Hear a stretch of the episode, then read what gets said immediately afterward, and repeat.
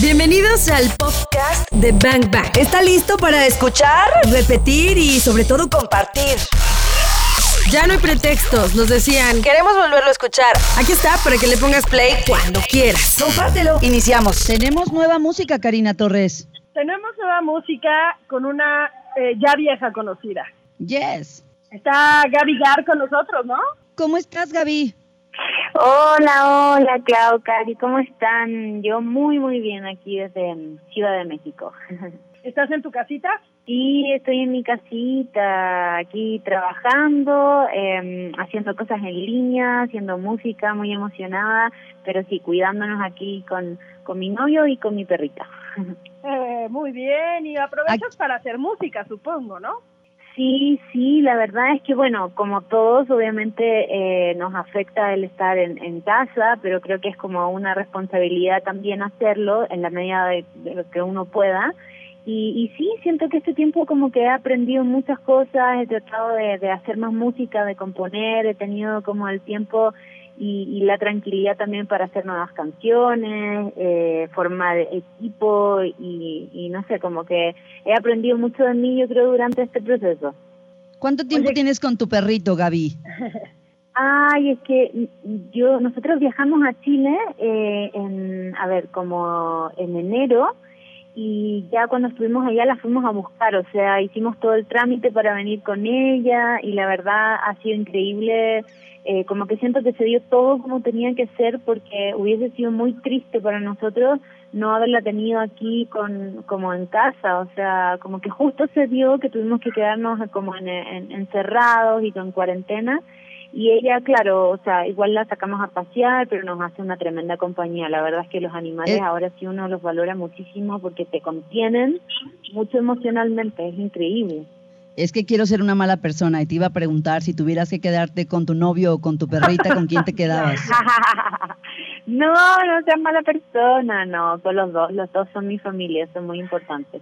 Oye, Bueno, pero me da risa bien. que Gaby dice las cuarentenas. O sea, ya son varias cuarentenas, ya no es la cuarentena, es las cuarentenas, ¿Verdad? ¿no? Es más, ya no es más. qué día es. Sí, sí, sí, es más que una cuarentena en realidad, sí. Así partió, pero ya, bueno, no sabemos ni cuándo va a terminar. La verdad, en Chile también la situación ha estado muy, muy difícil. Eh, mucha de mi familia también eh, están ahí en casa. También tengo algunos tíos que son médicos y que trabajan en hospitales, mi mamá, mi tía. Y, la verdad sí está muy duro, pero bueno, ahí tratando de pensar positivo eh, y como como les decía avanzando por nuestro lado como en el área de, de de la música del arte la cultura siento que increíblemente ahora le tomamos el peso a lo importante que es la música y tener eso esos como momentos creativos porque nos despejan de todo de, de todo lo más como racional, o sea, ahora ya no pueden decir que no es importante como eh, el entretenimiento o la cultura para tener como sanidad mental, no sé, incluso hacer deporte, como que esas cosas ahora, wow, uno les toma mucho el peso. Fíjate que ahorita que dices la importancia pues del arte, de la música, de la cultura, eh, alguien me dijo una frase que se me hizo súper linda. Me dijo que en la escala de, digamos, prioridades o como se irán escalonando las prioridades, pues la música y la cultura están quizá al final, pero la música, la cultura y el arte siempre serán los primeros en darle apapachos al alma, ¿no? Es lo que nos salva. Sí, sí, es lo que nos salva. O sea, como que uno en el día a día dice, ah, claro, como que al- eso es al final, como dices tú, no es mi prioridad, la prioridad es el trabajo y cumplir con objetivos y no sé qué. Pero finalmente lo que te da mucha como ganas de vivir o te da esperanza en la vida, incluso te lo puede entregar una canción o te lo puede entregar ver una película que te emocione o, o, o que te largues a llorar y sacar todo lo que tienes dentro y de verdad como que te tranquiliza eso o te, te acompaña de una forma como muy profunda, siento yo. Entonces, yo creo que ahora después de, de este de este proceso mundial vamos a salir como con una mentalidad diferente. Eh, ¿Sabes- como de, cómo Gaby? nos enfrentamos a nosotros mismos, a lo que tenemos adentro y también cómo vemos al resto y cómo enfrentamos como nuestra comunidad. No sé, eh, yo estoy como muy muy esperanzada en que haya un cambio en nosotros cuando ya todo vuelva como a la nueva normalidad. Algo va a pasar. Y eso me pasó hace un momento cuando escuché tu nuevo sencillo. Vamos a ir ahora con música, pero vamos a regresar para que nos hables de esta nueva producción. Y déjenme decirles, Cari Torres, no sé si pudiste escuchar el, el sencillo de Gaby. Yo lo acabo de escuchar hace un par de minutos. Y la verdad es que en cuanto le puse play, oh, sentí como, ¿sabes? Como un remanso, como aire fresco como un deseo de echarme en algún lado, escuchando las, la voz de Gaby con, con una corista que seguramente ahora nos vas a explicar. Bueno, una cosa, volé, así dije, ¿por qué no tengo a Gaby aquí cantándome al oído para que me calme? pues aquí está, aquí la tienes, la tenemos todos los ángeles al oído y ahorita que nos eh, hable de su rola y que nos cante tantito, ¿por qué no? Oye, Gaby, platícanos de tu nueva canción, ¿Qué onda? ¿Ya la tenías planeada? ¿Nació como, como resultado de estas cuarentenas? ¿Qué, qué fue? Uy, la verdad es que ha sido muy, muy, a ver, ¿cómo les digo? Muy raro, muy, muy especial para mí. Eh, es muy emocionante. Hoy estoy en un día súper, súper emocionante. De verdad que estoy muy sensible porque esta canción eh, nació hace, hace algún tiempo en Chile y luego yo la terminé cuando ya estaba aquí en México y, siento que, que pasó un periodo de adaptarme, como de, de sentirme, tratar de sentirme en casa, de conocer este este hermoso país, a su hermosa gente en México y como abrirle mi corazón con como con mi música. Y esta canción que se llama Pequeño Baile justo nació como de de esa nostalgia, de ese anhelo de poder eh, abrazar a alguien que amo o como de, pensar que lo voy a perder o que, está lejos y, que quiero que venga a mi casa, o sea, quiero que venga, que, verlo en mi puerta y como decir como, ay no, ¿cuándo vas a volver? Por favor, acércate y quiero abrazarte y quiero eh, tener como este, esta metáfora como de un pequeño baile, pero que en realidad es un abrazo de un reencuentro. Y fue muy loco porque cuando cuando compuse esta canción, se la presenté a una amiga mía que tengo en Chile, que también tiene un proyecto hermoso de música que se llama Dulce Agras.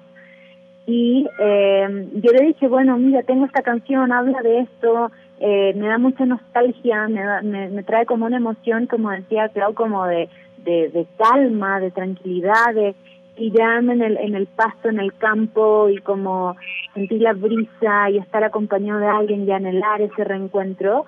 Y justo ahora decidí lanzar esta canción porque creo que hay mucha, mucha gente que tiene el mismo anhelo que yo, como que siento que todos quisiéramos ir al campo, a un parque, a estar mirando el cielo desde, desde el pasto eh, y estar con las personas que queremos y como sonreír y, y, sentir esa dulzura de ser amado y tener un abrazo que te contenga, porque me imagino que hay mucha gente ahora que no puede estar con sus seres queridos en su casa, eh, ni siquiera con su familia. Incluso ni siquiera nos podemos abrazar porque tenemos que mantener la distancia social. Entonces, eh, creo que esta canción eh, mágicamente va a aparecer y, la va a conocer eh, mi, mi, público, la gente que, que quiero mucho, que me sigue, eh, justo en el momento preciso para que se sientan acompañados. Sí, justo te iba a decir eso, ¿no? Estamos en una etapa o en una época donde realmente todos extrañamos a alguien y más allá que a alguien, los abrazos de muchos, ¿no? Sí, sí, es que es tan difícil, es tan difícil no abrazar a la gente que uno quiere. Eh, de verdad que a mí me hace como, me da como, como, como, no quiero decir tristeza, pero sí me da como una nostalgia, porque aparte tengo a mi familia lejos, imagino que también acá yo he sabido de muchas amigas, amigos, que, ay, no, mi familia está, por ejemplo, en Guadalajara y yo estoy en, en, en, Ciudad de México y no puedo ni viajar a verlos. Y entonces, de verdad que esta distancia que todos estamos manteniendo ahora por, por el bien de todos, igual nos pega y nos hace como, como dices tú, extrañar. Pero yo me quiero quedar con esa esperanza de, de, de que sí nos vamos a volver a encontrar. O sea, qué lindo va a ser ese abrazo que uno se va a dar con la familia, que te va a dar con tus hermanos, tus padres, tus hijos. Eh, eso va a ser muy, muy hermoso y muy emocionante. Ay, qué bonito. Nos, va a saber, nos va a saber divino. Qué bonito, sí. Nos va a saber increíble como lo que, vamos a escuchar en este momento. ¿Quieren que les cante algo? ¿Les parece si vamos a escuchar la rola? Sí. Ah, claro, sí, sí, escuchémosla, escuchémosla. Bien, busquen a Gaby en sus redes, es arroba Gaby Gar para que conozcan, arroba Gaby Gar Music, para que conozcan toda su música y te late Gaby si le hacemos sentir a la gente todo lo que dijiste poniendo tu rol ahora en Exa. Es música nueva, es viernes de cultura y Gaby la va a presentar. ¿Te late Gaby? Sí, me encanta, me encanta. Bueno, para todos allá en Guadalajara, eh, les quiero dejar con esta canción que espero se sientan acompañados y que les traiga muchísima esperanza y ese anhelo de que pronto nos vamos a volver a abrazar todos. Así que los dejo con mi nuevo sencillo. Yo soy Gaby Gar y esto es Pequeño Baile.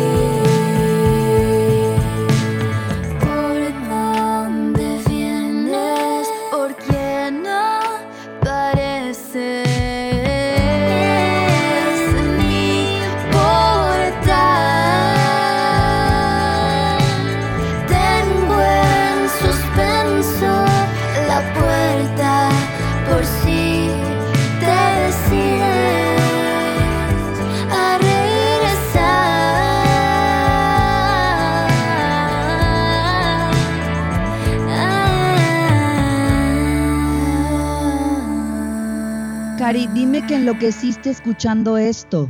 Wow, sí, estreno, aparte estreno nacional, estreno mundial, es la primera vez que esta canción se toca, ¿verdad, Gaby?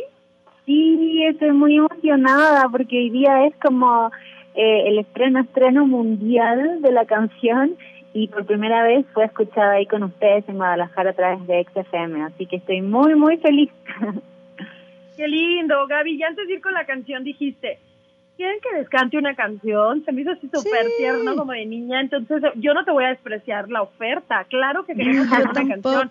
Vamos a despedirnos de ti, agradecerte que hayas estado en Bang Bang, que nos elijas también para tocar por primera vez tu rola en la radio. ¿Y qué te parece si nos vamos con más? Con tu voz.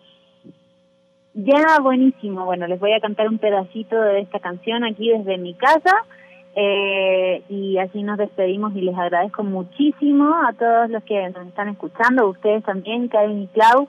Eh, muchas gracias por su cariño. Síganme en mis redes sociales, Gavigar Music, y ahí voy a estar al pendiente de sus mensajitos y de cómo sintieron la canción, porque eso es lo que más quiero saber. Así que este es un pedacito de pequeño baile. Va. Por eso me viene, porque no parece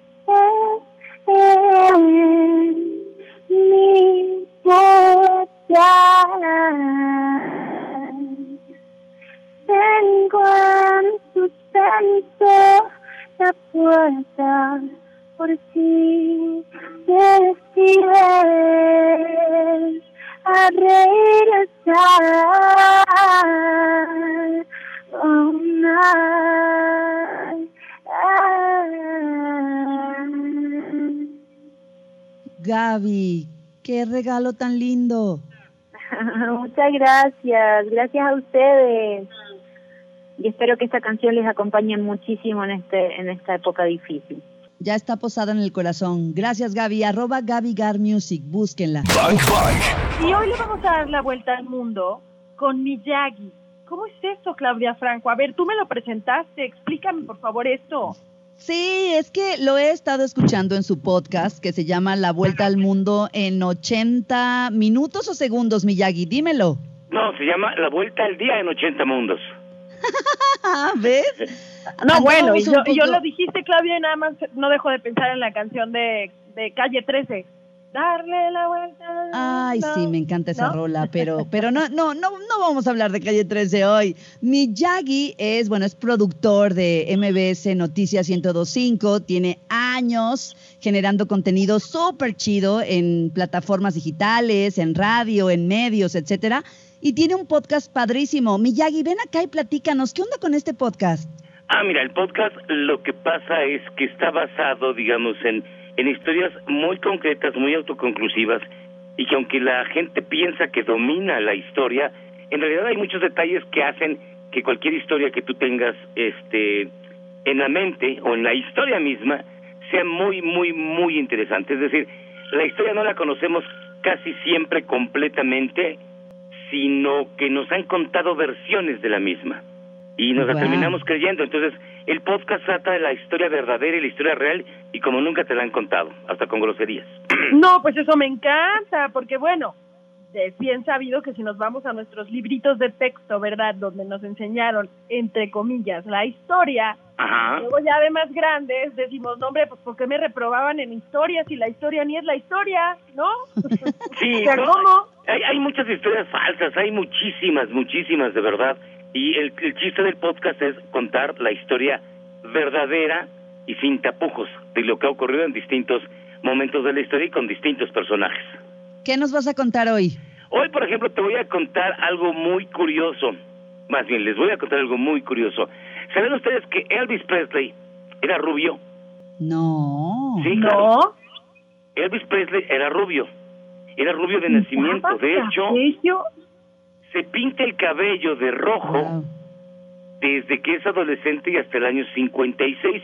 Y un 1 de mayo, como hoy, pero de 1956, su grabación Heartbreak Hotel llega al número uno de las listas de Billboard, convirtiéndose en su primer número uno de los 20 que tendría posteriormente. Él, de hecho, se pintaba el cabello con una, eh, con un, una pintura que era negro azabache, porque no le gustaba su cabello güero y antes de eso lo pintó de rojo.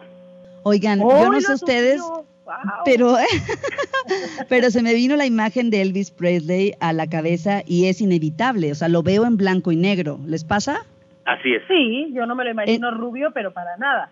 Claro, entonces al verlo en blanco y negro, pues obviamente veo el cabello negro azabache de Elvis Presley, pero ahora que lo dices, bueno, entiendo que se lo pintaba además, ¿no?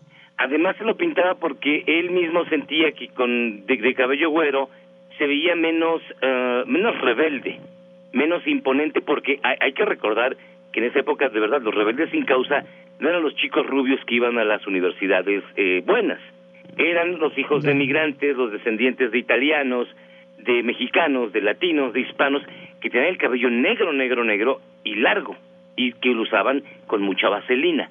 Entonces, Elvis no le gustaba ser güero, se pinta el cabello y hoy precisamente se cumplen ya 64 años de que Heartbreak Hotel, el primer número uno de Elvis, llegó a las listas de éxitos. Escuchemos poquito, ¿va? Vale. Well, since my baby left me, well, I found a new place to dwell. Well, it's down at the end of Lonely Street, that heartbreak hotel where I'll be. I'll be just so lonely, baby. Era imposible no bailar con esto, Torres. No, bueno, el rey del baile, ¿no? Y de hacer bailar a nuestras abuelitas. De hecho, fíjate que eh, esta canción es tan importante que John Lennon, que tenía en ese momento 16 años, recordaba que la escuchó y escribió posteriormente que la escuchó y soltó unos platos que tenía en la mano, da- dado el impacto emocional que significó para él escuchar por primera vez a Elvis Presley. Y ahí Lennon decidió que formaría una banda o se dedicaría a la música. Gran Wow. influencia que tenía Elvis Presley en, en los Beatles, ¿no? Sí, completamente, pero mucho más en Lennon. ¿eh? Lennon todavía, incluso hasta los años de su muerte, usaba siempre un pin que decía Elvis. Él siempre se sintió fanático de Elvis Presley, a diferencia de, de Paul. A Paul le gustaba mucho más, por ejemplo, Little Richard, o a George que le gustaba más Carl Perkins. Wow, qué historia. Y, y- y jamás se hubiera imaginado John Lennon en ese momento cuando soltó los platos. Así es. en algún momento de la historia estaría junto con Elvis Presley en la lista, por ejemplo, de en la lista de Rolling, Stone, de Rolling Stones de las 500 canciones de todos los tiempos, por ejemplo, ¿no? Por ejemplo, pero mira, por- ahí te va otra historia bien rápida. Cuando rechazan a los Bills con su manager Brian Epstein y los y lo corren literalmente a patadas de más de una casa grabadora, la gran frase con la que Brian Epstein les cierra antes de que le cierren la puerta, les contesta es algún día los Bills serán más grandes que Elvis. Y todos se reían de él. Wow. Bueno, todas estas historias, así como se las cuento, vienen en mi super podcast, para que vean. Pues ya o sea, está, regresemos. Miyagi, ¿qué onda con tu historia? Tú cuentas la historia, pero ¿qué onda con tu historia? O sea, ¿cómo, cómo fue que te apasionaste, que te sabes tantos datos, que tu memoria puede eh, archivar tanta información? Quiero que me lo digas todo ahora que regresemos. Ok, te lo cuento cuando volvamos. Porque pues cuenta Vamos. la historia, Claudia Franco, pero pues yo quiero saber su historia. Claro, regresemos con ese chisme mientras nos vamos escuchando un poco de Elvis Presley con este éxito que llegó al número uno hace, ¡puf! ¿Cuántos años, Miyagi? 64 años. Oh my God. Si No, Elvis 74 viviera, años, ya hasta le estoy quitando 10. si Elvis viviera, tendría hoy mismo 89 años. No, creo que poquito menos, ¿no? Por ahí. Eh, En fin, en fin. Miyagi, quiero que me cuentes tu historia. O sea, eres experto en contar histo- la historia, la verdadera historia de todas las cosas. Ya me contaste una historia musical, supongo que, bueno, tienes millones de las historias que contar, pero ¿cómo empezaste? Quiero que me lo digas todo. Fíjate que eh, eh, no sé si sea un defecto eh, cultural o, o- o educacional. A mí también me educaron a golpes en mi casa, pero eh, me hicieron leer mucho. Entonces, eh, libro que caía en mis manos, libro que devoraba, y para mi mala suerte, o bueno, para mi fortuna, no sé aún todavía, tengo muy buena memoria. Entonces, casi te puedo recordar los libros que he leído y me quedo con los datos y con las historias que más llaman mi atención. Eh, de hecho, es, es como una, una, una especie de vicio que tengo de ir acumulando datos inútiles que tarde o temprano termino contando o que termino vinculando con historias un poco más reales. No sé, es algo muy, muy, muy curioso, fíjate. ¿Tienes Oye. memoria fotográfica? Mm, algo parecido. Mm, Qué Y Miyagi, qué chido. ¿por qué, por qué esos datos que llamamos inútiles nos provocan como, algo nos provocan, nos, nos generan cierto bienestar? O sea, ¿por qué nos gustan tanto los datos inútiles? Son Mira. útiles. No, pero no, fíjate que no lo son. Yo, yo creo que lo que hacen esa clase de datos es que son como centavitos que vas encontrando en la calle y que un día de un modo u otro terminan completándote el peso. Es decir, este, un dato que le puede dar sentido a toda una idea que tú tengas en la cabeza, quizás está por ahí perdido volando. O quizás un dato, por ejemplo, eh, si ustedes, ustedes sabían que el primer hombre lobo nace en la Grecia clásica. De hecho, los primeros, las primeras denuncias de un hombre lobo nacen en la Grecia clásica y va evolucionando el término hasta llegar a la Edad Media y la Edad Moderna, que es cuando se confirma este esta este personaje clásico, digamos, del terror y se perfila como lo conocemos ahora. Esto vino a mi, mi mente, vino a mi cabeza, este, porque apareció en las noticias que en Ocosocuautla, en, en Chiapas, reportaron haber escuchado un hombre lobo y que hay denuncias de un tipo, citan el nombre, creo que se llama Alfonso, al que lo quiso detener la policía, le dispararon y no le hicieron daño. Wow. Ahora, ¿por qué una bala de plata? Porque dicen que la plata es, un elemento sagrado junto con el oro, pero la plata lo es más porque se, se asocia con Cristo. Entonces, en esta mezcla de, de culturas, si bien el hombre lobo viene desde la Grecia antigua, eh, eh, luego aparecen los cálices, particularmente los cálices de plata, y la plata se vincula a la imagen de Dios, entonces lo único que mata a un hombre lobo, que es? Claro, el elemento que deriva de Dios. Y de ahí nace la tradición de que un hombre lobo puede ser asesinado o puede morir con una bala de plata o un instrumento de plata. Luego, por definición, se extendió a los vampiros. Claro. Y, y así, esos son los datos que, que luego te digo que me encuentro en todas partes y que los vengo vinculando cuando leo las noticias, por ejemplo. O sea que entiendo perfecto que cuando, por ejemplo, Miyagi eh, das charlas o no sé, estás con tus amigos, te conviertes en el centro de atención, ¿verdad? E- Es lo malo, porque luego ya todo el mundo me invitan nada más para emborracharme y que empiece a contar Claro. historias. Es que debe ser este, divertidísimo tener un Miyagi en nuestras vidas, Claudia Franco. Imagínate. Sí lo es. La verdad es que yo lo he amado desde hace muchos años y, y sí lo es, Karina Torres. Ya que lo conozcas, te vas a dar cuenta que sí. No, Eh, hombre, oye, mi- ya me imagino. Oye, Miyagi, ¿y qué, qué, qué otro dato así que, que, que, por ejemplo, en una charla, no sé, de sobremesa, te ha funcionado así como para que todos se queden, ¡Oh! ¡órale! ¿Será que verbo mata carita? Ay, quiero que me lo digas tú. ¿Tú que tienes sapiose qué?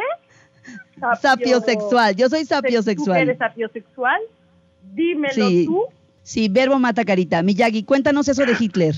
Mira, eh, estrictamente lo que ocurre, y, y todo esto lo que les voy a decir bien rápido es cierto, Adolfo Hitler tenía enormes problemas de salud. De hecho, él conoce a su doctor, doctor que se apellidaba Morel, estrictamente porque quería curarse unas flatulencias terribles que le, que le aparecían. Eh, de hecho, decían los chistes que para caminar junto a Adolfo Hitler había que usar máscara antigás, en verdad. ¡Wow! Entonces Claro. conoce a este hombre que le empieza a recetar muchas inyecciones, particularmente de vitaminas, pero también, y aquí ojo, la industria química alemana había desarrollado la cocaína, la cocaína más pura, que era produ- producida por Merck, y también las metanfetaminas. De hecho, e- eran tan pachecos en, en- en el Tercer Reich que las metanfetaminas las vendían como bombones. Estaban al alcance de cualquiera.